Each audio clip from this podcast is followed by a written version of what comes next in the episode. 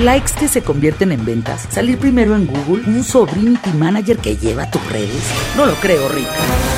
Te acercamos al Olimpo. Un lugar al que pocos han llegado. Sin coaches, sin divas, sin glamour. Bienvenidos al Olimpo de los dioses del marketing.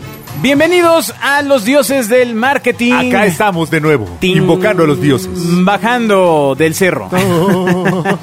mi Del nombre. cerro A tamborazo. Del Cerro de la Estrella. Mi nombre es Alberto Cruz. Agustín Gutiérrez, ¿cómo estás? Muy bien, muy contento de estar acá en la segunda emisión, segunda, Ajá. de los dioses del marketing. Juan Carlos Bobia. Que soy Bobia nada más.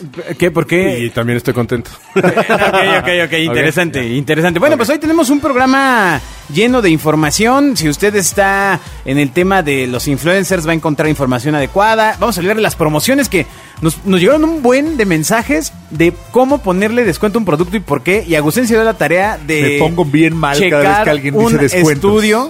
Eh, para ello también eh, vamos a hablar de marcas y personalidades, porque Bobia tiene ahí algunas, ya saben, de las historias que no sabemos si son mentira o no, porque eh, sus- se pasaron cuando era la Pangea, ¿no? Este, se, se iba uniendo, se iba separando la Tierra. Eh, también vamos a hablar de canales digitales y más, muchas cosas, así que bienvenidos a los dioses del marketing. Escuchas a los dioses del marketing.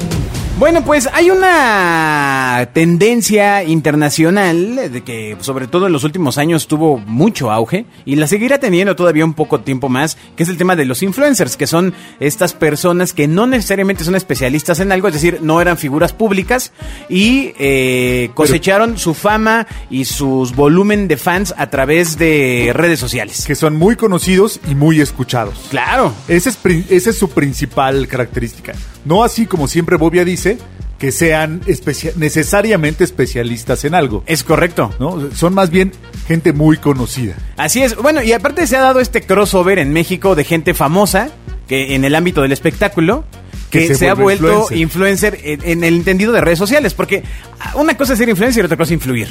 O sea, este, y hay, hay personalidades que influyen. Eh, por ejemplo, es el caso de eh, Eugenio Derbez y toda su familia.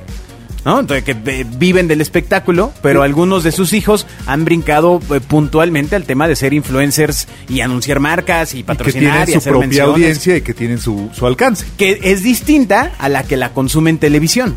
Exactamente. Que ese es un tema, ¿eh? Pero bueno, entonces... Y que eh, puede ser fácil de confundir. Sí, claro. Dices, claro, porque si, que lo diga en tele, que lo diga en re- eh, puede ser muy, muy Recordemos diferente que- que el producto y la audiencia. El contexto. No es lo mismo que te lo diga un personaje a que te lo diga el actor o te lo diga el actor fuera de contexto siendo una persona común y corriente, ¿no? Claro, ese- esa es parte de la idea de, de- del influencer. El punto está en que en los últimos años se ha desatado esta cosa, cuando menos en México, de lo complicado que suele trabajar con ellos. Hay casos, digo, no, no necesariamente Just Stop es el, el caso principal, pero es una influencer que se encuentra en un, en un problema distinto, ¿no? Exacto. Y eh, ha habido también casos en México donde los influencers no necesariamente solucionan el problema de venta de la marca que le está pagando, sino que le dan menciones y aire.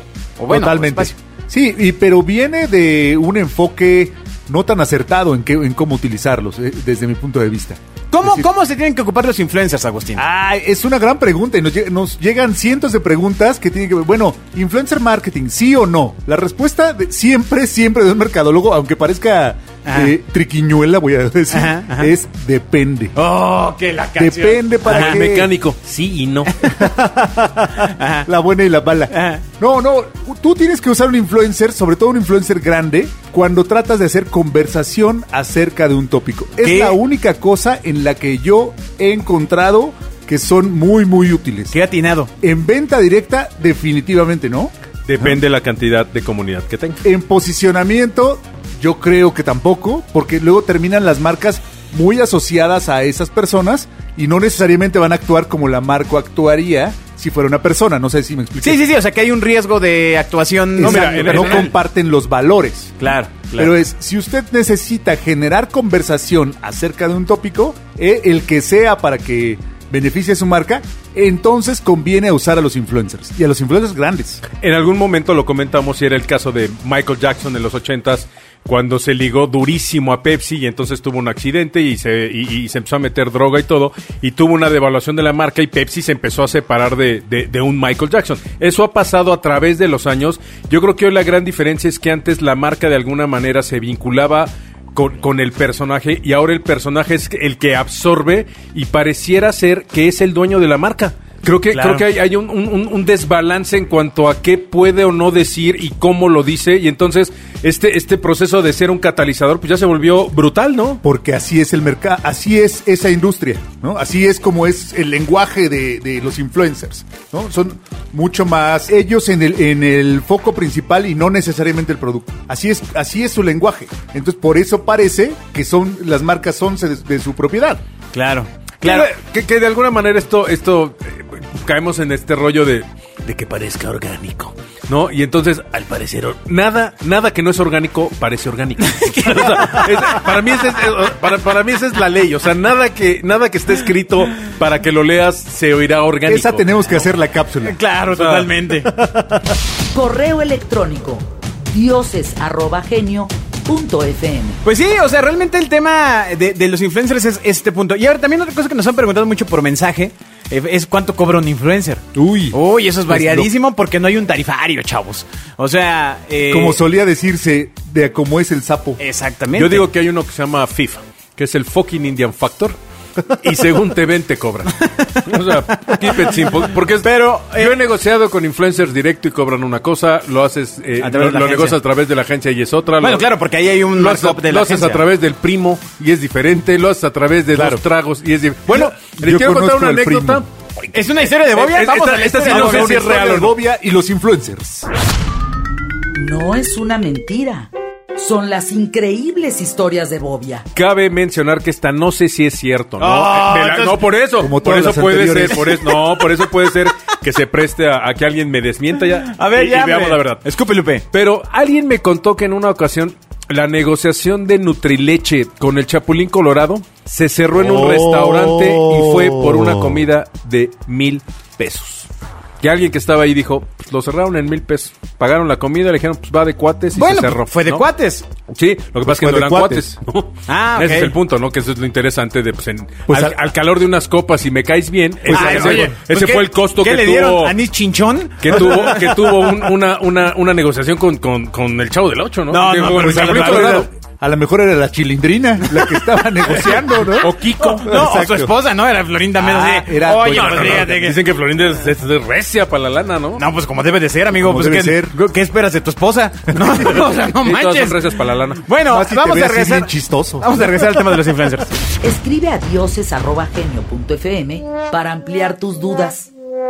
Entonces, eh, particularmente el tema de hoy no es hablar necesariamente de los influencers, todo este rollo, sino que viene una tendencia que hemos visto ya con nuestros propios ojos, con algunas presentaciones ahí con Bobia, que viene esto muy fuerte que es el virtual influencer, que es como parte querer solucionar todo el... el las, sus- las cosas gachas que han pasado alrededor de ellos y las marcas. Sí, suena la solución. ¿Qué es el virtual influencer? Bueno, pues es un personaje creado, animado eh, por, computadora, puede ser con un programa de diseño 3D muy avanzado, que les da ya como textura en la piel y les permite mo- mover la animación eh, haciendo determinadas cosas. Entonces, estos eh, virtual influencers, pues ya, de hecho hay algunos casos verdaderamente eh, famosos. Lil Miquela, que pues, tiene 19 años, tiene 19 años entre Y que siempre son impresionantes de ver. Cuenta con 3 millones de seguidores en Instagram. Es brasileña, ¿no? Sí, y genera al menos 10 millones de dólares al año, lo cual pues viene de todas las asociaciones que se hacen de esta virtual influencer con la marca. La verdad, me parece que es de las mejores diseñadas. Si ustedes la ven, eh, de hecho en YouTube hay videos de chavitos muy jóvenes diciendo que apenas descubrieron que es virtual. No, pero ahí te va. Ok. Ahí te va. Yo es la única que he visto que tiene, Ay, tiene bien desanimados. Tuvieron el equipo que está detrás de ella tuvo el acierto de generar videoclips musicales en los que parte ella es real y parte es virtual. Pero explícale a la gente porque Les voy a explicar cómo Sí, es entonces, real. Estás bien, es como Pinocho. Estás viendo, ¿Cuál la vida? Estás viendo un videoclip y entonces sale una chica de espaldas caminando con un vestido plateado y Ya, esa, es re- esa es real. De repente corte, sale la chica de frente, esta chica de frente es el personaje virtual que está evidentemente vestida exactamente igual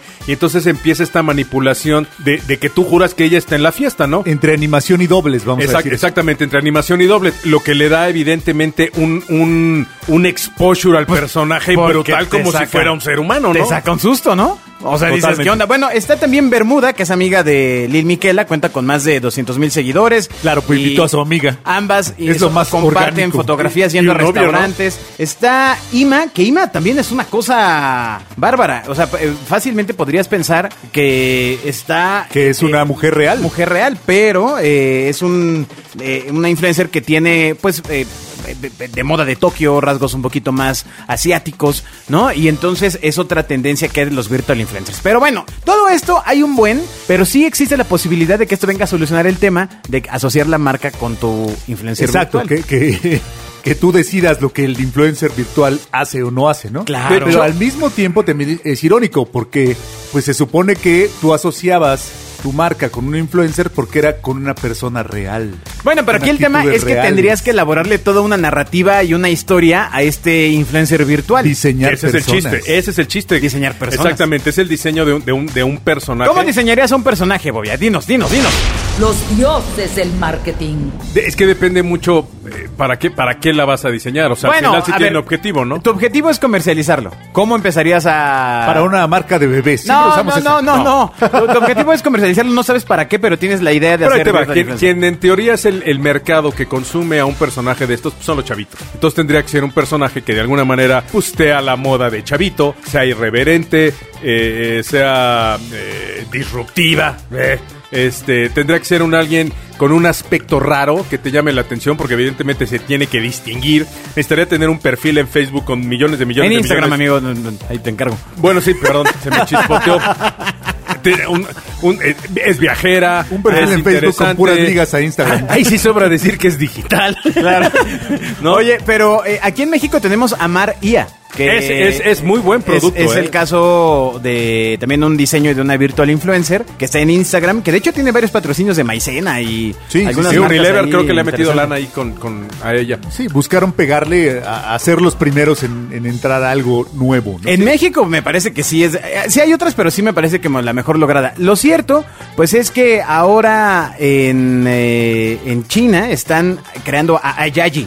Probablemente la primera influencer virtual hiperrealista eh, Ándale. en China. O sea, ya tiene. Yo no sé, te- se tardó tanto el universo en que evolucionáramos para que ahora los creas de O sea, ya eh, todo, el, todo el diseño de los, de los escenarios parece real. O sea, ya está, está Pero todo, impresionante. todo es todo, es rendereado. todo es rendereado. Entonces, yo creo que el primer influencer que hubo electrónico, habrá quienes recuerden al famosísimo Max Headroom. No es de cierto, no Coca-Cola. pensé que fueras a decir. Claro. Ese, ese- ese- Yo creo que poca gente va a conocer eso, pero si explicas, Exacto. Yo creo que gente bien. de más de 40 años debe recordar a un personaje Que son usó tres, ah, durante escuchando esto. muchos años. Coca-Cola lo usó en los 80s. Fue Max Headroom en los 80s. Eh, era, era un personaje que de alguna manera era un actor que estaba semidigitalizado que lo usó Coca-Cola. Primero, eh, este, este personaje lo lanzaron en spots, después le crearon una serie a Max Headroom y después, muy bien hecho, lo, lo, lo no, no sé cómo se llama, porque en, es- en esa época no había product placement, sin embargo, hicieron una fusión ahí con MTV y entonces de repente salía Max Headroom presentando videos y fue un super hit.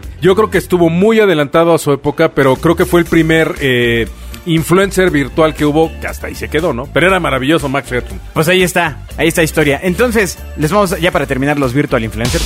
Correo electrónico dioses@genio.fm. ¿Qué sucede? Que eh, si usted es diseñador y sabe 3D, quizá este es su momento, ¿eh? Es O el sea, momento que este empiece a pegarle a esos es- polígonos. Hay una posibilidad de negocio bollante, Totalmente. pujante en ese segmento. ¿Qué sucede? Que aquí viene una cosa muy importante. Un virtual influencer no lo puede hacer solo un diseñador. Sí. Necesitas un creativo. O tal vez lo necesitas- necesitas un alguien con necesitas- visión comercial. Claro, necesitas profesionales detrás de él. Les voy a dar un ejemplo. Si tú creas a un influencer de estos que es amante de las mascotas, necesitas a un alguien que sepa de mascotas, que sepa de alimentos, que sepa de cómo se trata También un, unas mascotas. un perro, un gato. Exacto, lo dirías de broma, pero necesitas una mascota. En algún momento Sí. Habrá que presentar a la mascota, ¿no? Exacto. Que esta mascota también podría ser virtual, ¿no? Y tener al virtual influencer implica una inversión. O sea, tienes que desarrollar al personaje un tiempo, invertirle Exacto. este tiempo, dinero. No y te lo van a comprar en, A mí- en a mí el en lo personal- polígono que hagas, ¿no? En lo personal se me hace un producto, digo, es, es- es obvio el concepto, pero es sumamente sintético y sí puede ser sumamente estratégico, pero ahí la magia está en la ejecución. O sea, tiene que ser un algo que esté tan, tan, tan, tan, tan bien hecho que pase al momento en el que digas, ups, sí lo compro y sí me funciona. Porque Pues ese, es el, ese es el chiste de este, de este Pero eh, el chiste canal, es ¿no? qué este- queremos hacer. De este Que- vehículo, ¿no? Que la gente lo confunda con real o que todo el mundo sepa que es virtual. Eso es importante. Ese es el tema. Sí. Porque co- cambia completamente la estrategia, ¿no? Sí, Y claro. La historia que vas a narrar detrás de ello, ¿no? O sea, ¿Qué queremos hacer? ¿Que parezca una persona? ¿Qué que eso- O que en realidad sea un- una personalidad sea- sea digital. Eso lo determina la calidad de tu render. No, no, no, pero también de si lo que queda- hace, bueno, de cómo piensa, Si, si te, de, de- de si todo te esto, queda ¿no? como caricaturita 2D, pues va a estar difícil que quieras mira, vender yo no lo que sé. es real. De alguna manera un influencer digital no humano era Chester Chetos. Claro. Que por tenía, supuesto. que tenía, tenía un programa y tenía pero, todo. pero no fue trabajado de esa forma, Bobian. No, pero al final del día era lo que buscaba era influenciar el consumo de los no, niños, claro, ¿no? pero tú imagínate que ahora mismo ¿Qué? ¿Los niños? se, se retomara a un nivel elevado, como Barbie, que ahora tiene su canal de Su YouTube. canal, Sí, Exacto, claro, este imagínate un rollo. noticiero para chavitos de Chester Chetos, con No programas estaba, de Chester Chetos, no estaba pensado con esa estrategia. con una línea de Y ropa logró- de Chester Chetos. Logró la influencia. Chester Chetos estaba adelantado a su época. Yo creo que. Totalmente. Sí. Eso es todo. Correo electrónico Bueno, vamos a cambiar de tema. Vamos Eh, a las promociones. Aquí sí, fíjate, también una de las preguntas más constantes que nos han hecho llegar a través del correo electrónico dioses@genio.soy ha sido el tema de, de cómo hacer promociones. Yo no pensé que la gente estuviera en eso. Yo pensé que la gente estaba en cómo vender más. Es que es extraño, pero está asociado vender más con las promociones. A ver, explícate, explícate, explícate, explícate. Equivocadamente. Explícate. ¿no? ¿Qué pasa? La forma más fácil de vender hoy es a través de una promoción. Todos tenemos esa idea. Y no necesariamente es cierto. ¿no? O sea, seguramente el volumen de venta crecerá, pero cuando tú haces una promoción, el dinero de descuento tiene que salir de algún lado. O sea, No, no, O sea, ¿no pasa esto de que inflas el precio y entonces haces el descuento? En- como lo hacen en, no en- necesariamente. en ciertos lugares de autoservicio. No necesariamente. Sí ocurren en ciertas tiendas y es ilegal y debería estar perseguido por la Profeco. Bueno, porque además en esas tiendas de las que tú hablas, el descuento no lo paga la tienda. El descuento lo paga la marca. No, Dep- depende cómo esté la negociación. Va- vamos un paso atrás porque de- de- se, se están yendo al espacio. Exactamente. Vamos a empezar por descuento. primero, ¿De qué se trata? ¿De qué va el descuento? ¿Por qué ponerles un descuento en tu e-commerce o tienda Descuento en precio física? pertenece a, la- a las actividades de marketing conocidas como promociones. ¿no? Ok. Yo, yo estoy vendiendo todos los días en mi, en mi casa libros, Ajá. no sé, o, o qué otra cosa puedo Qué vender? aburrido, pero bueno, ok. Vea, pero los vendo. Tamales, tamalitos. sea, Yo pongo mi ya, ejemplo. vayamos a tamales. No, pongo mi ejemplo de los tamalitos. Ah. Ok, yo estoy vendiendo tamales, veo que eh, tengo suficiente stock y entonces me animo a hacer una promoción y dar un descuento sobre el precio. Los tamales cuestan 20 pesos y digo, de aquí al domingo 18 o todos los jueves un 10% de descuento. ¿Qué implica eso? Una temporalidad. Ok. ¿no? O sea, es la temporalidad necesariamente comunica oportunidad. Oye, cómpralos hoy porque si no, mañana ya van a volver a estar a 20. ¿no? Ok, ok. Eso era teoría pura, como debe- solía hacerse. Y, y un sentimiento de urgencia, ¿no? O sea, de- Exactamente. Sí, de, de- de que es limitado. Ajá. De que es el una día oportunidad. de hoy, el día de hoy, con todos los medios digitales y no digitales, hablando de promociones permanentemente, eh, en mi consideración, la- el consumo ha cambiado. Los consumidores ya no queremos consumir a precio lleno, a full price, a precio de lista, como sea que ustedes lo llamen en, en su industria, sino que nes- siempre estamos cachando la promoción. Siempre. Sí, yo, yo llegué a tener eh, alguna exnovia que era adicta a esperar solo la Ahora, promoción. está- está de hecho, se vuelve una, una especialidad, que es, dígame. Hay entre 18 y 20 promociones diferentes. Solo radica que son los descuentos, son las bonificaciones, son el 2x1, son lo que trae un valor agregado, pero son 18 más o menos, 18 mecánicas, creo que son 18 20 los tipos de promociones que hay. Ok, estamos hablando acá de promoción de precio. Sí, o sea, ese es descuento precio. Puro. Ok. ¿no? O sea, que es la, la que en mi opinión, insisto, es la que termina dañando la percepción de las marcas. Y por eso siempre me pongo bien loco. La con- barata. A ver, pero explica por qué te pones loco. Ah, porque ahora la gente necesariamente busca un descuento, ¿no? Entonces, si tú sabes que vas a ir a comprarte esa bonita camisa que traes. Ajá, ok. y sabes que eh, si vas hoy a conocida tienda departamental y la compras, está en 100 pesos. Ok. ¿no? Pero si te esperas al final de la temporada, seguramente va a estar por lo menos en 70. Claro. En una compra tan programada como una camisa, ¿qué haces? Te esperas. Depende. Te esperas. No, bueno, porque el- el- depende, el- depende el- de la ocasión de consumo, sin duda. Claro. Pero cada vez más, como nos va a decir ahora el estudio, cada vez más la gente empieza a programar sus compras Sí, claro. para esperarse a los, a los, Pues es que la crisis no a está... los a los temporadas promocionales. Pero tiene que ver, supongo, con la situación económica del país, amigo. O sea, no, no, Totalmente. no creo que esto del regateo sea internacional. Sí, claro, el regateo es internacional. En todo el mundo se regatea. Ah, carajo. En todo el mundo. Los dioses del marketing. Así, recordando todas las veces que no regateé. ¿Cuál es el tema? Que el precio, queridos amigos, es muy importante. No se trata de, promo- de descuentos ni de promociones, sino de precio. El precio es parte importante del, del valor de su marca, de, la, del conocimiento de la marca. No De solamente es el eslogan, exactamente. No solo es el eslogan, los colores, la imagen, también el precio es parte de ello. Si ustedes bajan ese precio, necesariamente cambian, cambian a su marca. No voy a decir la bajan de calidad o, o la bajan de, de barrio, ¿no? Pero cambias la percepción del cambias consumidor. la percepción. Entonces, si tú haces eso a, per- a- a largo plazo, tu marca cambia de percepción. Por eso supongo que Apple no, no es este, Jamás tiene descuentos. experta en descuentos. O sea, los hace la tienda o Exacto. unas cosas así. pero- Grandes ejemplos. Apple. Ajá. No tienen descuento. Sí, sí, Nu- sí, claro. Nunca. Bueno, Mira, porque- ponen ahí de vez en cuando algo en el sitio. Mira, pero- al- alguien que, que no hay nunca 10% de descuento en toda la tienda. Alguien que siempre me ha llamado la, la, la, la atención por su... No lo sé si fue estratégico o fue... Le, le salió de rebote, pero es el caso de Playtex. Playtex tiene mucha, mucha publicidad gratis cuando siempre hay promociones y todas dicen, excepto Playtex. Y mantienes a Totalmente. Playtex arriba, arriba, arriba, ¿Qué- arriba. ¿Cuál es la Exactamente. ¿No? ¿Cuál es la estrategia de Cuando hay Playtex? una barata de Playtex, agárrate porque es la oportunidad, ¿no? No va a caer. Entonces vuelves a la comunicación de oportunidad. O sea, Claro. esto nunca sucede. ¿No? Sí, claro. Ca- Eh, caes en el Hemos uniqueness. hablado también ya de, de- de mi categoría favorita, que es la de perfumes en departamental. Ok. Tú puedes ir a comprarte un perfume. En todas las departamentales están en la primera, en la primera posición, vamos a decir. Sí, pues te mole- qué Llegas y además. en la entrada Ajá. está así un olor súper penetrante y un, mo- y un montón de personas tratando de venderte, eh, darte muestritas y venderte cosas. Nunca, nunca hay descuento de precio en un perfume. Nunca. Sí, yo creo que sí, ¿no? O no, sea, la promoción hay- es diferente. La promoción es cuando te ponen eh, la grande más una pequeña más un jabón en tanto. O el estuche super nice. Pero, a ver, espera, pero no sería lo mismo. tipos de promoción. O sea, es lo mismo. Son ofertas armadas. pero al final la marca no cambia la percepción del Claro, precio no te que costó, no te costó más barato, te llevaste más Te cosas. llevaste más cosas. Ahora también, la marca da Exacto. oportunidades, pero no la obvia del precio.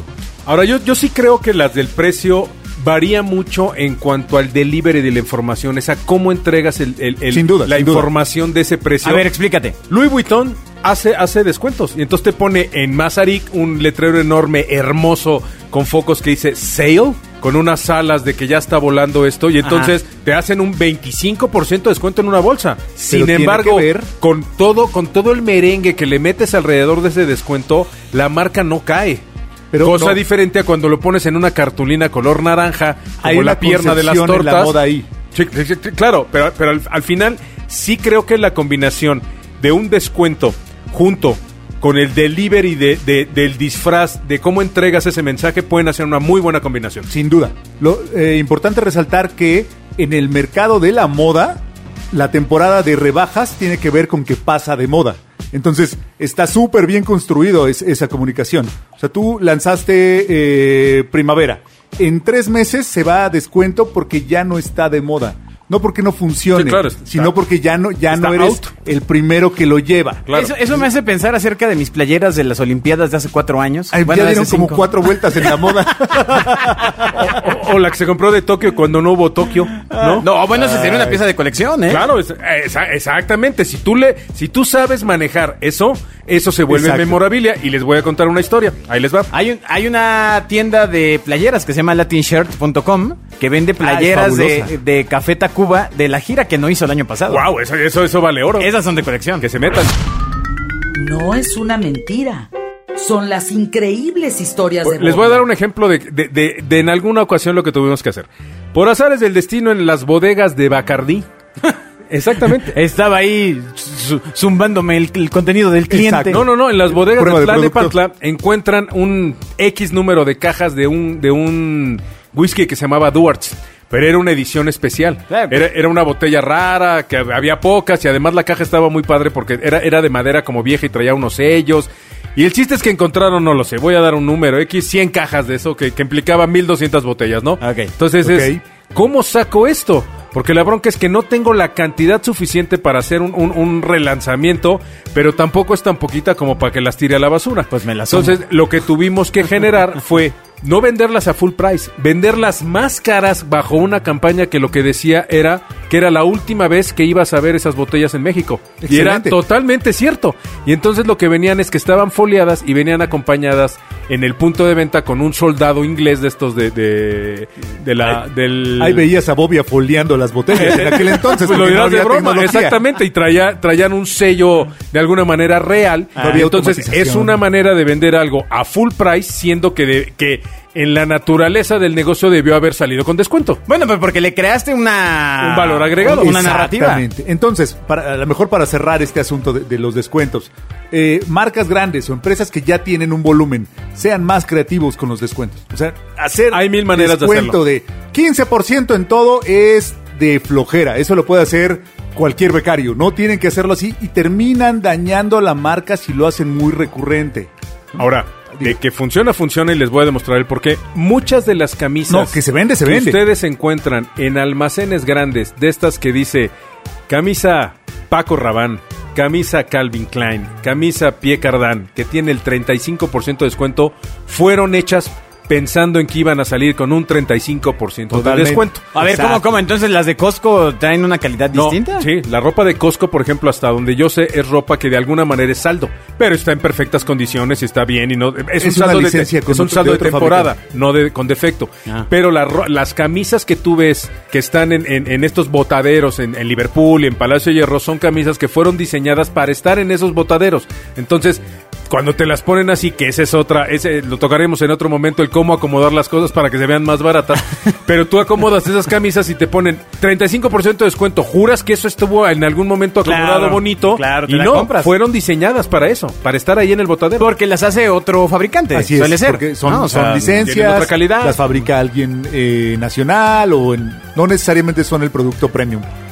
Y decía, retomando, eh, promociones para empresas chicas o para emprendedores, con cuidado. No, no se vaya con la idea de tengo que tener una promoción al fin de cada mes porque si no mis compradores no cli- no, no clientan. ¿Qué Ajá. iba a decir? Yo? no- no compran, no es quieren. una- compran. ay, mira, es para el diccionario, clientar. yo exacto, clienteo, tú clienteas. A clientar sí a se usa. clientarse, mira. Pero bueno, no se vayan con la finta.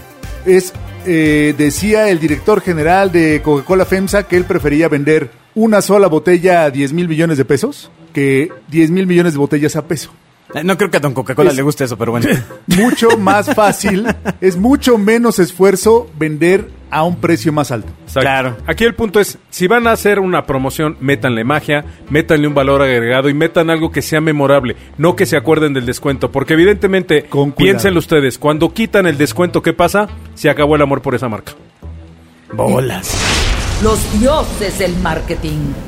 Y bueno, y solo para cerrar ese tema con la nota que vamos a leer, Que no para que vean por qué es tan importante, el estudio de Cantar, ustedes ya siempre citamos aquí a Cantar, un saludo. Bueno, Cantar es una agencia Es de que es estudio la de agencia mercado grandísima. más grande. Creo que es la, la mejor del, la mejor del mundo, creo. un saludo a. Fabián, que es el director general. Ah, ok, ok. No, no, no, no sabía Fabián, Fabián, puedes invitarlo a patrocinar aquí Por supuesto. un espacio, ¿no? pero- Que un día venga a platicar, porque realmente... eh, Pero Cantar fue también de estas que fue comprando eh, es agencias. una, es una ¿no? transnacional que Ajá. se hizo de algunos de algunos, de algunos assets bienes nacionales. de algunos bienes nacionales. Exacto. entonces pues son empresas muy grandes de investigación de mercado y sin duda sin duda de las más serias ¿eh? Entonces, totalmente.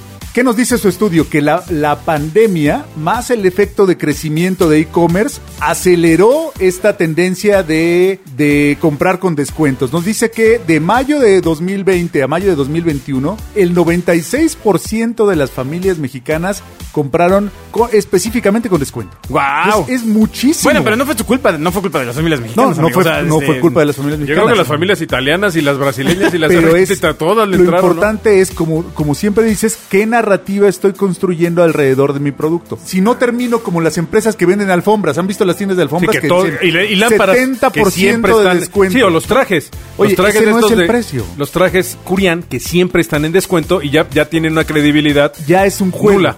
Sí, claro. Ya, ya tiene que Pero la gente juego, ya se lo sabe, ¿no? Es importante. El precio ¿En serio? es parte. Entonces me voy a quitar mi trajecito. no es nada más cuando voy. No, coincide que Ni es una oportunidad. No Ese es el que cuando yo paso enfrente de, de Aldo Conti No. está el 70. claro, o de High Life. No, Caramba. no. Sus Bueno. campañas, analícenlas siempre es cómo, cómo doy el 70% de descuento con hojitas, Pero con fíjate, nieve, con eh, sol, con- pero siempre es el, El mismo. punto es que o, eh, un consumidor que el- tiene probablemente ese poder adquisitivo lo que piensa es que son chafas. Claro. Sí, Y si- exactamente. Siendo que no todo es chafa, ¿Ves? ¿eh? ¿Ves cómo el precio es intrínseco a la marca? Es súper importante. El- el- el- yo creo que una de las partes más abandonadas del marketing, porque siempre, sobre todo, sobre todo en los países latinoamericanos, siempre hacemos marketing communications, ¿no? Ajá. Siempre hablamos de la publicidad, de las redes sociales, pero el precio, la estrategia de precio desde el marketing es una de las disciplinas más abandonadas. Pues muy interesante. Vamos al siguiente tema. Vamos por él. Escuchas a los dioses del marketing. Bueno, también eh, un punto de los que vamos a tratar en este programa de los dioses del marketing es extenso como, como la vida, pero tenemos que empezar por algún punto. El tema del logotipo. O sea, ya tienes tu empresa o tienes una empresa que cumplió 50 años, que también nos pasa muy seguido a nosotros en la agencia, que son empresas que ya llevan mucho tiempo y el logo ha, ha envejecido. ¿No? Sí, o O sea, lo diseñó la sobrina hace 50 años. Ah, sí, exacto, en un- con stencil. Y entonces emocionalmente no podemos desprendernos del logo aunque no funcione. Pero también tiene un posicionamiento. O sea, no todo, no todo es de esa edad. No, no, no, no, O sea, no, no, no, claro, 50 claro. años construyendo una marca tiene valor. No, Coca-Cola que lleva más de 100 con el mismo. Totalmente. Pero que- lo han tocado, ¿eh? O sea, sí le han dado su shinerita, ¿no? Sí, sí, le han dado una pero, pero al merengue no, pero la, la tipografía es la tipografía, leve, ¿no? muy leve. Es muy leve. ¿No? Bueno, Pepsi también ha sufrido... claro. No, Pepsi lo ha cambiado por completo. Pero pues e- esa es la estrategia de Pero Pepsi. además es la personalidad de Pepsi, que es irreverente, cambio, movimiento, nueva. Pero si usted está empezando a poner su empresa, ¿qué tan importante es un logo, Bobia? Yo creo que es vital y yo creo que lo que debe seguir, eh, el, el- el orden o la cronología debería ser, se me ocurre una gran idea, esa idea la aterrizo en un algo que es un producto, a ese producto le pongo una marca que debe ser hoy lo más corta que se pueda, ya lo habíamos platicado o lo platicaremos en su momento sobre, sobre tener este dominio en internet que es súper importante y después de eso el logo. El logo que es es la imagen, es la identidad, es la cara que le vamos a dar a este producto cuando no se pueda ver el producto y es lo que de alguna manera se volverá identificable. Ahora, ¿cuál es la magia de un logo? Un logo debe representar los valores, debe representar los colores, el dinamismo, la vida, si está triste o está X. O sea, no puede ser una rayita y ya. Ah, Sí, la hay, bueno, tienes una Nike es una rayita. Bueno, claramente, por supuesto. ¿No? De hecho, es una palomita. Exacto, es una simple palomita que además un logotipo se construye con todo el alrededor. Sin embargo, hay logos que nada más no hay manera, ¿no? No sé si al- alguien ha visto todos los cambios que fue sufriendo el logo, por ejemplo, de Apple. El primer logo de Apple era como una casita y traía texto y traía un muñequito y era una cosa complicadísima y después fue evolucionando, evolucionando, evolucionando hasta que hoy es una manzana con una mordida. Ahora, normalmente un logotipo pues debe traer una historia detrás, ¿no? Yo les, yo les diría, el logotipo es tan importante que lo debe hacer un alguien que sepa hacer logotipos, ¿ok? Que entienda su idea, que la cache, que, que, les pueda transmitir esto y que además les vuele la cabeza. Si, un- si, si el logo de su marca no los hace estremecer, no es el logo indicado. Eso es importante porque uno pensaría que tu sobrino o tu, o tu nieto que está estudiando diseño Claro. le puedes aventar el... Que ya, que ya tiene un iPad que hace de todo. Exacto. pero, pero, o sea, sí es un reto. Ahí tiene el Claro, Photoshop. hay, hay- hay cosas que van mucho más allá de verlo bonito, ¿no? Hay cuestiones desde la impresión, de cuántas tintas tiene, de si un logo se ve o no bien bordado. O sea, hay, hay- cuestiones de aplicación que hay que... que Vamos solo por partes. sabe, ¿no? Vamos por partes ahí. ¿Qué es una aplicación, Agustín? Ah, pues se trata de... cómo Aplicación de logo, pones- claro, no, no, una app de, de- de- celulares. ¿Cómo pones tu logotipo en un sustrato? Lo estoy diciendo muy elevado. Sí, ¿verdad? sí, ya, ya, ya, Cuando, bájalo. cuando imprimes tu logotipo en cualquier lado, le hace lo aplicas. una parte digital, que es en tu página web, Ajá. o en la playera del equipo de tu empresa, que O en, va o en- bordado, o en la pluma. o en la pluma, O en la tarjeta de presentación. o en el edificio increíble hasta arriba. ¿no? Y entonces tienes que pensar en eso cuando Exacto. le encargas luego. ¿Por qué? Porque hay ciertas cuestiones de impresión que a pesar de que en un, en un dibujito se pueden ver bien padres y pros, Sobre todo ahora con todos los medios digitales que tenemos y con las pantallas super pro que cualquier aparato tiene. Claro. Entonces, oye, mi sobrino me hizo este logotipo que le puso 16 millones de colores en el Fade. cuando, lo- y ahí te encargo el pobre señor que lo va a abordar. No, no, espera. No, no, no, y el costo de impresión. Claro. Cuando lo mandas así a la, a la imprenta y... Uy, no, pues este, este entré como cinco colores. No, o lo haces de, de- de medio centímetro por medio centímetro en una tarjeta de presentación, que es lo único que se van a llevar de ti y ven una plasta. Exacto. Una, una cosa ahí que dices, ¿y esa plasta que Sí, que luego dice compañía es, mexicana. Es una de- casita con un muñeco, con un avión que dice, bueno, para mejores ejemplos, ¿alguien recuerda el- el- el- la propuesta que hubo del logotipo del aeropuerto? Sí, como Era no. la cosa más complicada ¿Cómo del olvidarlo? mundo. Digo, ya si era bonito o no, esa es otra cosa. Esa es, es otra cosa. Si transmitía o no que éramos un aeropuerto de primer mundo, esa es otra cosa. Hablas del aeropuerto de... eh, Sí, tú imagínate, tú imagínate una playera con el con el logo bordado en el pecho de Parecía con, un códice. con, con esa cosa. No, pues no, es, es No, de los, manera. es de los que parecería que el elefante está tuerto, ¿no? O sea, de, de que nada más lleva un punto de bordado ahí Ah, en el... esa- una plasta. Una plasta, Exactamente. exacto. Entonces, cuando ustedes están haciendo el logo, tienen que pensar, además de lo que decía Bobia, de lo que transmite, de la marca y todo este rollo, por supuesto en las aplicaciones, porque es un, es un detonador. O sea, Totalmente. e- es un tema que él puede definir cuánto les van a costar las tarjetas de presentación. No, Así. si van a funcionar o no, si es memorable va a o no. ser memorable. Si te acuerdas o no de ese logo. Claro. Que eso es súper importante. El logo es uno de los ejercicios más importantes de, de síntesis. ¿no? Sí. Tiene- tienes que transmitir toda esa emoción que te da a ti, tu empresa, toda esa emoción que puede darle a alguien tu producto en un pequeño cuadrado que debe ser súper contrastante y súper legible. Por lo tanto, déjeselo usted a un profesional. Les voy a dar un ejemplo que no tiene que ver eh, necesariamente con productos de consumo, que sería lo tradicional. Mick Jagger en alguna ocasión, el vocalista de los Rolling Stones, comentó que él lo que más le preocupa cada vez que sacan un disco no es el disco, ni siquiera son las canciones que trae el disco, aunque evidentemente pues, son- es, es una cuestión sumamente importante para que genere éxito. Eso se lo hace a alguien. Lo que más le importa a Mick Jagger es el logotipo o la imagen que va a tener el disco, porque deja mucho más dinero todo el merchandising alrededor del disco que el mismo disco o la gira. ¿Por qué? Porque estos productos se venden a nivel mundial. El mejor ejemplo es la famosísima lengua, que además existe el mito de que fue de Andy Warhol y no lo diseñó Andy Warhol, y es la boca de, de- de Mick Jagger. Entonces, es, ese es el ejemplo de qué tan importante puede ser un logotipo que además, les doy otro ejemplo, en el caso de Destroyer, de la, de la línea de juguetes y de, y de dulces y de todo esto, el, el logotipo, si es lo suficientemente bueno, se puede convertir en una licencia para que otra marca lo use. Claro. Ahí está el ejemplo de Intel Insight. Mucha gente no sabemos qué es Intel Insight. Ni- ni- sin embargo, ni saben dónde va. Sin embargo, ubicas perfectamente y sabes que es un diferenciador entre una máquina y otra que traiga el Intel Insight. Y que suene tin, tin, tin, tin. Exacto. Y hablando de esto, les hablo, el, el, Hay el- confianza el logotipo de Cotton. Nadie, nadie ha comprado nada Cotton. Sin embargo, Cotton es un, es un logotipo que viene incluido dentro de otras marcas, al igual que Intel Insight, al igual que el Appointment by the Queen que usan en Inglaterra, y todas estas, estas submarcas que realmente no son tangibles, le dan un altísimo valor a cualquier producto. Son la marca de la cosa de la que está hecha lo que usted está comprando. Claro, claro. Entonces, si usted trae en el radar el tema de un logo, vamos a hacer una... en- en- en- es más, si tiene la idea de un logo, puede enviarlo a dioses.genio.fm Y le decimos qué onda. y le decimos que highs. For free. O sea, ya for free. A los primeros nada más, ¿no? Y además en pro de que de, de- de- de darle una shineadita o algo y que, que funcione, ¿no? Sí, sí, sí. Ahí Por- está. Por el gusto de que, de que tengamos mejores marcas en México. La certificación del logo por los dioses del marketing. El diccionario de marketing con Agustín Gutiérrez. Llegamos al diccionario de marketing con Agustín Gutiérrez. ¿Qué nos vas a enseñar hoy? Ah, vamos a hablar Que aparte vas a decir una palabra que repite todo el mundo. Todo el mundo. En todos los niveles de juntas eh, corporativos y Y empresariales. además la primera vez que lo oyes tienes que poner cara de, "Mm, claro. Claro, por Cuando- supuesto. cuando- los tengo clarísimo. Cuando, Claro. eres, cuando eres joven y te dicen... Cuando llegas a una entrevista Ah, exacto. y te dicen, Ajá. Eh, ¿cuántos KPIs has manejado? Dices, ay, KPI, ¿será una marca japonesa? No, manejé un Mercedes, Exacto. manejé un Volkswagen y, un KPI. y un, y un rato un Uber. Ahora, también se lleva un exceso, ¿no? Porque también hay KPIs en recursos humanos, KPIs en administración. Alcanzar un KPI, un KPIs. objetivo, Ah, un objetivo KPIs, de una empresa KPI. Y entonces tienes juntas de KPIs. Dinos, dinos, ¿qué es un KPI?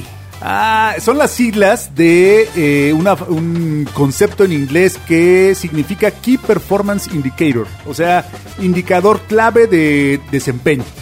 ¿De qué se trata? Es viene de un de una metodología de trabajo que dice que la gente no puede seguir 25 indicadores.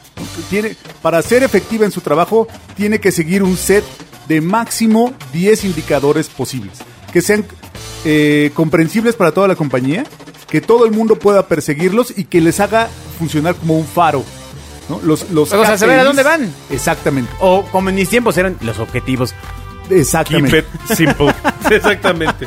Entonces, formaban parte de esta, de esta eh, estrategia de, de dirección de negocios. Después ya se socializó el concepto, por decirlo de Sí. alguna manera. Ahora hasta la Y muchacha ahora- tiene KPIs de la casa, Exacto, ¿no? Exacto, exacto. ¿Cómo van los KPIs de los niños? Exacto, exacto. sí, O sí. sea, Y ahora es sinónimo de indicador de desempeño. que sigue Casi siendo de cualquiera. Si alcanzas o no tu objetivo y la y la, la unidad de medición es el KPI. Exactamente. En principio los KPIs deberían ser únicos en la compañía, todos alineados. La compañía debería tener un set de cinco, vamos a decir, y a partir de ahí cada área debe tener su propio set, pero alineado a los cinco de arriba. Mira, es Es, como un Sí. ejercicio de alineación. Es correcto, eso, esa teoría la he leído ya un par de veces. Eh, eh, es súper importante que así se defina, porque si no KPIs, pues yo puedo poner los que se me dé la gana, ¿no? Y decir, ah, pues cuál es mi KPI, Eh, llegar temprano en la mañana. Oye, no, Bueno, eso no de, es hecho, KPI. de hecho muchas empresas sí Eso lo es ponen. obligación. O sea, lo ponen como llegar temprano. O, o cuando llevan eh, estrategias de redes, el KPI es cuántas publicaciones hiciste, lo cual es una idiotez. es un error. Porque si estás como, si le estás pagando a alguien por cantidad de publicaciones, ya estás perdido. Pues, y ¿no? va a sacar las por que kilo, necesite. kilo de likes. Sí, o sea, por ¿cuántos de likes? No, pues Exactamente. no. Si usted quiere eh, entender mejor los KPIs de la empresa donde trabaja o definir los KPIs de su propia empresa, tiene que buscar justamente cuál es la estrategia general de la empresa. ¿Usted a dónde va? A ver, pon un quiero- ejemplo. Eh, con la los tamales. señora de los tamales. Dios perfecto. santo. La señora de los tamales quiere convertirse en eh, la mejor vendedora por servicio y por sabor de la colonia Guerrero. Ok, va, va. Ese, ese podría ser su, su, Su su KPI. objetivo, ¿no? Bueno, ese objetivo, Entonces, a partir de eso, ella, y como seguramente ella tiene varios carritos de tamales, Ajá. ella tiene que transmitirle tanto a la gente de la cocina como a la gente de ventas cuáles son los KPIs para llegar a ese objetivo de convertirse en la más chida de la colonia guerrera. Como por ejemplo. ¿Cuál sería? Uno, el sabor tiene que mantener el estándar C. Ah, bueno, ese es un verdadero KPI. sí, claro. Totalmente. Si no, si no sabe entre como los hacía mi abuelita y los hacía mi tía, no puede salir a la calle. Claro. ¿no? Entonces, eh, la- ese es el KPI principal para la cocina. Estoy inventando. Sí, puede sí, ser sí, cualquier otra cosa, ¿no? ¿Cuál no es un KPI para la cocina? Llegar todos tempranos ar- arreglados y limpios. Eso es parte de tu trabajo. O sea, no puede ser eh, un Key Performance Indicator. Tal vez es un Performance Indicator, ¿no? O sea, pero no el más importante. Claro. Pero, sin embargo, para el vendedor el KPI tendría que ser un algo como tengo que visitar por lo menos 50 casas diarias Ya una vez y que tratar lo baja. de colocar 25 tamales en esas 50 Exacto. casas y comprobarlo diario. ¿No? Ese es su KPI. Exactamente. Es, ese ya es una eh, parte de un KPI que seguramente es lograr la distribución correcta en todas las calles de la colonia. Claro. Claro, hay KPIs individuales, KPIs de empresa, KPIs de Pero grupo, todos de tienen- equipo. Lo muy importante es que todos tienen que, que ser piramidales. O sea, Y no claros. puede tener alguien un KPI de... Para Pues, todos. Pasa mucho con los equipos de legal, perdón a todos mis amigos de legal, ¿no? pero nosotros, eh, nuestro KPI es eh, disminuir el, me- el número de demandas de la compañía. Claro que no.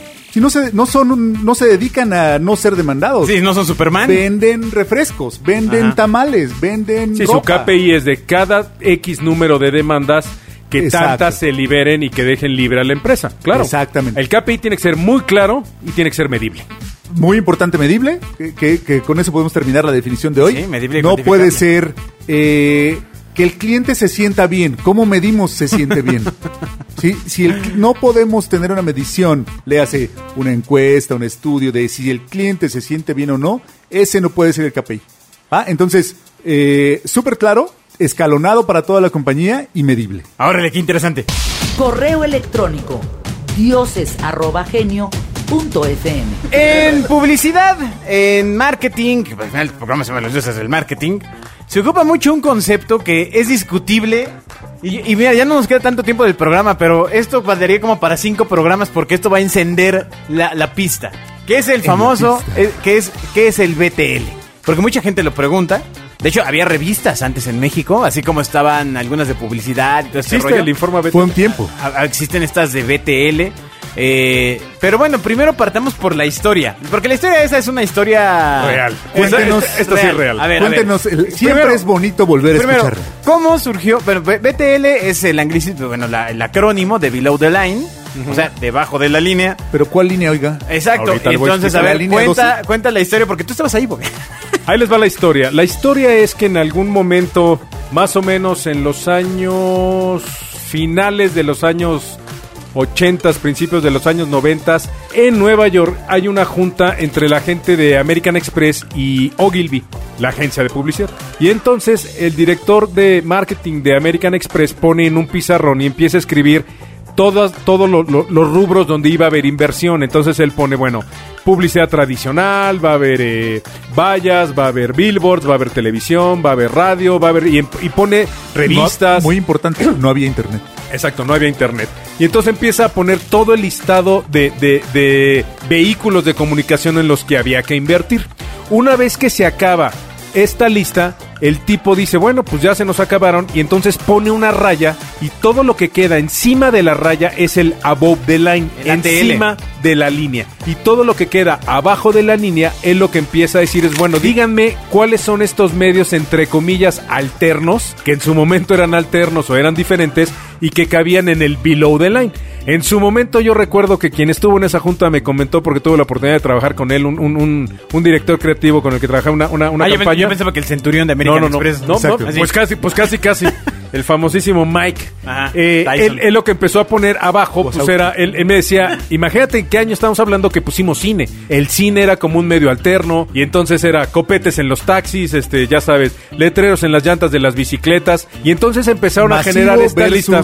Y había, no, no, no, que ni siquiera era masivo contra el directo, era, era el, el- los medios tradicionales literalmente y los medios alternos, que yo creo que no hay medios alternos, sino maneras alternas de usar un medio. Pero bueno, eso es tema de otra conversación.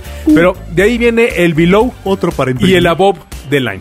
Bueno, y entonces el BTL hoy, o sea, es decir, hay muchas agencias o empresas, cuando ustedes buscan a su primera agencia de publicidad, que les puede decir, ah, pues te hago digital, ¿no? Sí. De entrada. lo, lo que todos, lo que todos decimos. Pero eh, muchas, muchas empresas aparte necesitan estrategias de relaciones públicas al mismo tiempo. ¿Por qué? Porque necesitan aparecer en medios tradicionales, en el suplemento de algún Generando periódico. free press. En el suplemento de algún periódico, en algunas entrevistas, en radio, eh, En los dioses del marketing. en los dioses del Haciendo marketing. noticia. Ese es el chiste del RP. Y además de eso, pues a lo mejor tienes lanita para invertir en una estación de radio local, en una estación de radio por internet, este, ¿no? Eh, pero, y además de eso, a lo mejor estás diciendo, ¿qué más puedo hacer? O sea, ¿qué más puedo hacer? Porque lo que yo quiero es ser diferente, ¿no? Entonces ahí es donde entra mucho en juego una agencia especializada en estrategias BTL. Ahora, el BTL se ha desvirtuado mucho. ¿Por qué? Porque antes de que existiera este concepto del BTL, pues había muchos medios, y yo lo digo mucho de burla, pero es esta señora de los colchones que grita, colchones, Se compra. se compran. Eso en su concepto es BTL, ¿no? ¿Por qué? Pues porque es un medio alterno, eso se llama perifoneo, y el perifoneo no cae en el BTL, como tampoco un edecán con una banda vendiendo, eh, prom- eh, bailando afuera de, un- de una empresa de azulejos y tinacos, tampoco es BTL, o sea... bueno, mucha gente piensa que sí es Sí, BTL, ¿eh? Claro, y está De mal hecho, son vendido. Agencia BTL, usualmente piensas en agencia de promoción. De activaciones. De activación, que eso no es BTL. Las agencias más grandes que hay en el mundo Ya, ya de se enojó, BTL. ya se prendió. Sí, ya, no, no, es que es lo mío. Eso es lo mío. No, una de las agencias más grandes que hay en el mundo se llama Momentum. Ajá. Y es una agencia que lo que menos hace es activación en la calle. Genera experiencias masivas. Fue una agencia que uno de los eventos más importantes que hizo en su momento fue lanzar Blue de American Express en Central Park contratando Sting. Fue alguien que coordinó toda la inauguración de los Juegos Olímpicos. Eh, eh, eh, vamos, hacen cosas masivas muy importantes. Y, y ojo, el BTL no necesariamente tiene que ser muy barato y muy eficaz, ¿eh? El BTL también construye imagen, el BTL Es lo también que te iba a genera preguntar. engagement, Es lo que te iba a genera preguntar. awareness. Porque contratar a Sting para un lanzamiento, ¿cómo calculas el retorno de inversión? No, o es sea, que te va- Ahí, ahí tú le inviertes y bueno, ahí medio sacas un cálculo en cuántos No, medios en- salió la es nota. que vean, vean y- cuántos conceptos hemos manejado hoy aquí en esta pequeña conversación sobre BTL. En primero, solía ser una, solía ser una diferenciación entre medios tradicionales y medios eh, Alternos. alternos, ¿no? Eh, ya no tiene nada que ver con lo que estamos hablando. No, es una Ya no cuestión tiene de nada que ver estrategia. ni con Sting, ¿no? ni con las ni con la muchacha bailando afuera del de los tinacos. No, vamos, Sin embargo, se, coinci- se concibe eso hoy como BTL. Después Alberto dijo, oye, ¿cómo hacemos el retorno de inversión? Implicando que el BTL requiere un retorno de inversión. Es que- Cuando el ATL no, lo, no era posible de calcular. Ah. Yo- yo- en mi punto de vista, siempre la camisa ATL y BTL nos quedó muy chica, porque hablaba solamente de medios. Y en el momento en que el marketing deja de estar solamente en los medios, o en los medios regulados, o en, o en medios convertidos en industria, la camisa ya te empieza a apretar de todas maneras. Mira, yo tengo un ejemplo que, que siempre he tratado de, de- de expresarlo así y a mí me mí. funciona y es Disneylandia. Lo que pasa de cuando tú das tu boleto es adentro de Disneylandia, eso es BTL. Lo que hace que tú llegues a Disneylandia, que conozcas Disneylandia, que compres un boleto y que compres un avión para viajar a Disneylandia, eso es ATL. ¿Por qué? Porque la gran diferencia es que la, un- un- uno de los puntos es que el, el BTL normalmente está amarrado a una experiencia física que vivo en el momento cuando estoy con la marca y la otra es que es medible y además que detona consumo. Sí, pero ahí es donde entra mi pregunta. O sea, entiendo el punto de detonador de consumo, pero no lo puedes medir. Y aquí yo quiero contrapuntear, porque para una empresa nueva, bueno, no, no vamos a poner nueva nueva de que haya empezado ayer, pero a lo mejor una heladería, que fue un caso que nos tocó compartir, Bobia. Sí. Una, una heladería de autor, de, con una- un dineral invertido en la construcción. gran arquitecto. Un arquitecto. Estrategia. No, no, no, o sea, una, una cosa, o sea, en- entrabas y era... Heladería hermoso, Cortázar. hermoso. hermoso. Y es más, te daba mm, hasta pena comer el helado. Sí, en serio, ¿eh? Decías Pero- un helado de 40 pesos por estar no, aquí. no, 70, 70. Bueno, ¿qué no sé, amigo? ¿qué pero- pasó? No, no, ¿En no qué te año pongas fue eso? No, fue hace poco tiempo, pero el tema es que esta empresa lo que quería era llamar la atención de los compradores de la zona. Y entonces estaban en esta cosa de, bueno, entonces, ¿cómo me anuncio? O sea, ¿cómo le hago saber a la gente que vive a la redonda de la colonia donde estoy que existo, que no, que no soy cualquier helado, que estoy hecho con materiales 100% orgánicos Orgánicos. y que tenían su propio, em, bueno, su, eh, su propia fábrica de helados, se me fue el, se me fue el nombre. Este, y... Heladómetro. Y, y entonces, ¿cómo le haces enterar esto? Fuimos con ellos, hablamos con ellos, le enseñamos una serie de ideas que requerían, pues, pues, primero la inversión de lana para creatividad. O sea, es decir, crear la idea cuesta, ¿no? Pero se les dieron varias, eh, varios caminos a seguir que rayaban más en el BTL. Y era una combinación de BTL con digital. Entonces, por medio de lo digital generábamos tráfico que vivieras Entonces, una BTL experiencia. BTL. BTL, yo sí creo que es que yo, miren, nos vamos a tener que regresar uno y lo comentaremos en su momento, pero yo no creo en las en la segmentación de agencias de BTL, ATL, Sports Marketing, Es lo todo que ese te rollo. decía. Yo sí creo que al final del día un cliente tiene un problema, ese problema tiene una solución en Excel y el- las herramientas que utilice para solucionar eso, a él, para él son transparentes y no debe importarle si es ATL, BTL, digital, Sport Marketing. Yo o creo que Pero eso- entonces, ¿cómo la busco? Yo creo que eso es a la mexicana, Bobia, ¿eh? Porque en Estados Unidos, los clientes que nosotros tenemos que, que son eh, de otros países, en Estados Unidos es inconcebible que la misma agencia que te da un servicio Te dé el otro. te dé el otro, ¿eh? O es sea, un es mercado- un país donde pero tienes es- un nivel de desarrollo y de profesionalismo brutal en comparación con México. digamos, de profesionalización. Claro, no De- profesionalismo, de- profesionalización. De la industria, Claro. la industria de marketing en México versus la, la de No, Estados nada Unidos. que ver. No, está muy complicado. O sea, la comparación es muy difícil. Eh, la, la profesionalización de los departamentos de marketing hacen que desde el plan de marketing interno de la empresa ya se tenga definido los medios. Ah, claro, Bueno, es- ese sí, eso claro. En Sí. México pasa en 15 empresas. Sí, sí, sí. O sea, una En empresa todos grande. los demás de sales origen. a comprar una BTL a que te den ideas. ¿Cómo hablas de una agencia de sports marketing en México cuando el único deporte que hay es el fútbol? Y del fútbol hay seis equipos. Bueno, hay más equipos, pero entiendo, No, Entiendo el ejemplo. entiendo el ejemplo. ¿Sí me entiendes? O sea, ¿quién contrata a los rayos muertos del... LEC? Na- nadie. Ah, no, no, ya, ya, espérate, hombre. Escuchas a los dioses del marketing. Tranquilo, don, relájese. Pues los acaba de comprar una, una muy famosa actriz, ¿no? O acaba de invertir en los rayos muertos que dijiste. No, no, no. Yo, ¿cuál es? yo no dije los del Necaxa, ¿eh? Porque yo soy rayo. Prum. Fuerza rayos. Prum. Pero bueno, ese es el, el punto Da- del da- da mucho que hablar Sobre todo porque me parece que se presta la estafa. Y es, este es todo un tema. Al igual O sea, que los estudios de mercado se presta de a la estafa. Pero no defiendas tu industria, espérate, tranquilo. Sí, puede ser no tan clara como se dice. Exacto, o sea, aparenta la idea de que, ah, claro, va a funcionar contratar a Sting para tocar en el Parque del Pueblo, ¿no? Este, porque claramente me va a dar mucha exposición. No, no, no, no. no. Espérame, espérame, espérame. Me tocó cabrón. no, hacer quiero localmente aclarar. una estrategia similar. Quiero aclarar Estoy que... hablando de una mala implementación de BTL, relájese, señor. Entonces, ahí es donde probablemente eh, lo que usted necesita primero es definir qué quiere lograr con su inversión en publicidad, sea cual sea la estrategia. Exacto. Quiero más ventas, quiero posicionar mi barca, quiero eh, tener menciones en medios tradicionales, quiero causar alto impacto. Eh, Aquí, y yo sé que todo el mundo dice, es que cuando invierto en publicidad quiero un retorno de inversión. Yo soy pro ello, además, pero también acepto que hay implementaciones muy a la BTL que te dan un posicionamiento de marca bestial. Bestial. Y que no son tan fáciles de medir a menos que inviertas en los mecanismos de medición. Claro. Es donde, donde, como se dice profesionalmente, tuerce el rabo la marrana. Les les voy a dar un ejemplo, les voy a dar un ejemplo de una acción que de alguna manera fue 100% BTL y estuvo eh, apuntalada por acciones de todo lo demás. Y es cuando Red Bull hace algunos años decidió lanzar este tipo desde el espacio, el concepto de lanzarlo del espacio y subirlo a una cápsula y aventarlo es 100% BTL. ¿No es Sin branding? embargo, tuvo... ¿Cómo? ¿No es branding puro? Ah, yo pensé que era planning. No, no, plan- Branding, plan- planeado. No, yo creo, yo creo que es un BTL y te voy a decir por qué. La acción es per Porque se está padre. es BTL. La otra es que traes una parte de generar noticia que estuvo evidentemente amarrada a una agencia de RP. A partir de ahí generó mucho, mucho contenido para ATL y para digital. Y además se transmitió por digital a nivel mundial. Y además fue un deportista. Pero voy de nuevo aquí con el punto, Bobia. O sea, ¿cuál es el retorno real para la marca? Red Bull, de hecho, ha eh, replegado sus tropas en todo ese tipo de acciones. O sea, Completamente. se, ha, se ha enfocado ya en una generación de contenidos que es distinta. Red, Red Bull tiene una agencia propia que se llama Red Bull de, de contenidos amarrados a deportes Es de- correcto. con adrenalina. Sí, sí, el sí. caso de Red Bull es increíble porque solía ser una marca de bebidas. Exactamente. Sí, claro. Y dejó de ser un- claro. Bueno, siguen vendiendo, Claro. pero ya no son el líder.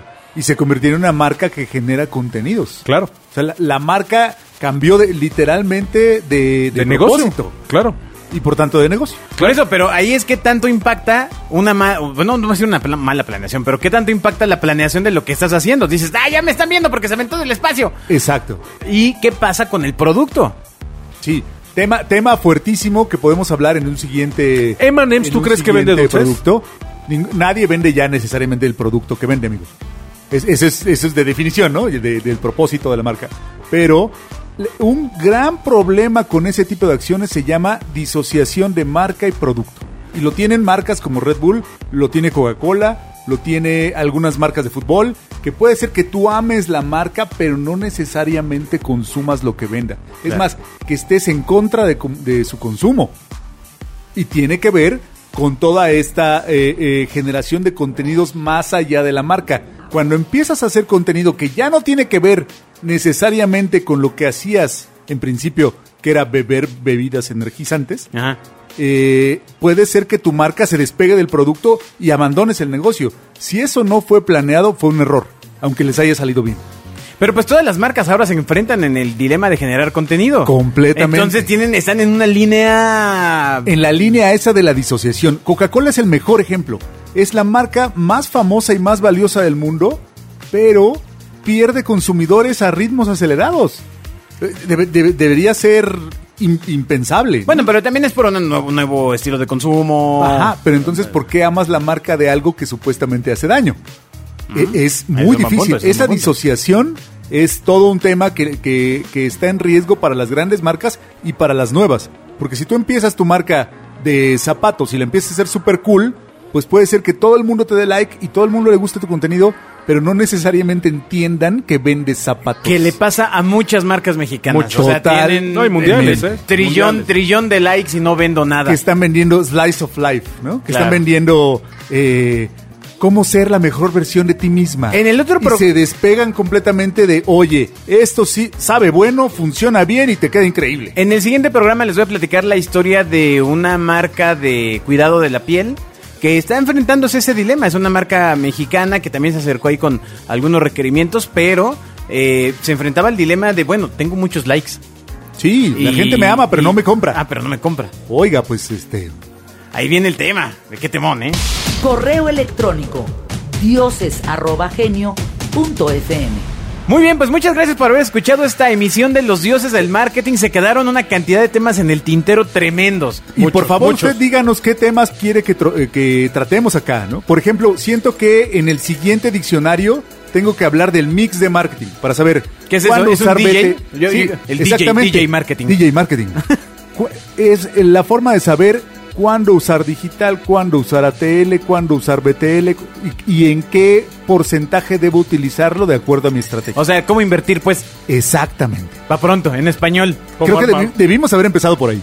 Ah, pues bueno, ya está. Para el siguiente programa eso y tenemos historias de emprendimientos frescos que contarles. Así que nos escuchamos en el siguiente Los Dioses del Marketing. Gracias, Bobia. Gracias, Gracias a todos. Adiós.